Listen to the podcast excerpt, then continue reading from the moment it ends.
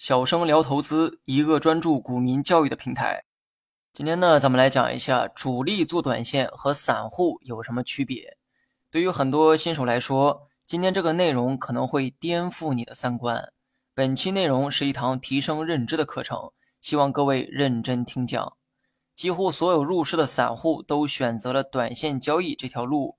于是，他们尝试着学习所有与短线相关的技术。短线的特点在于短时间内赚取利润，这就会迫使人们去寻找短期内有可能出现大涨的股票。这里啊，你需要明白一个道理哈：所有短时间内出现大涨暴涨的股票，几乎都是主力所为。理由呢也很简单，无论暴涨还是暴跌，这种极致的走势需要买卖双方达成高度的一致才会出现。比如说，股价连续的暴涨，这是多数买方一致看多做多之后才会出现的结果。能在短时间内调动多数资金朝一个方向使劲儿，那不是主力所为，还能是谁呢？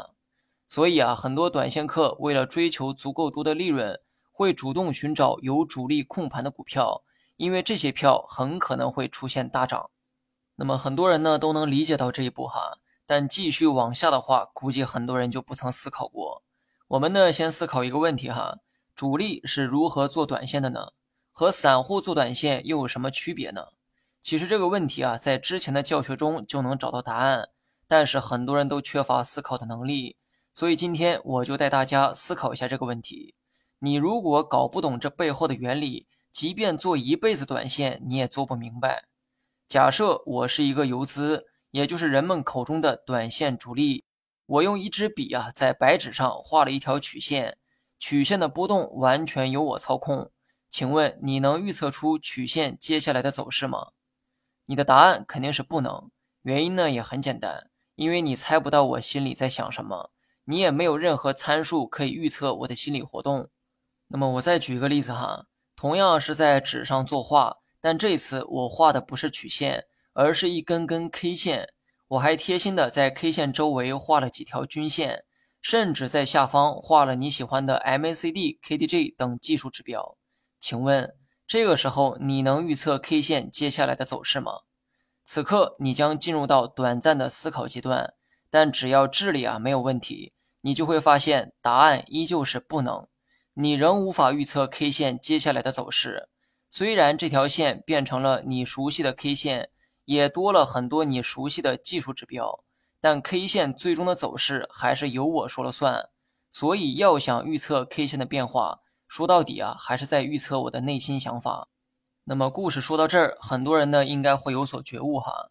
散户做短线会研究 K 线形态，研究均线，研究各种技术指标，于是他们误以为主力做短线也是相同的逻辑，只不过主力更专业一些，懂得技术更多。或者说主力会的技术你不会等等，但真实情况是这样吗？刚才的故事啊已经说明了一切。主力做短线的目的是为了坐庄一只股票，他们根本不会去分析所谓的技术形态。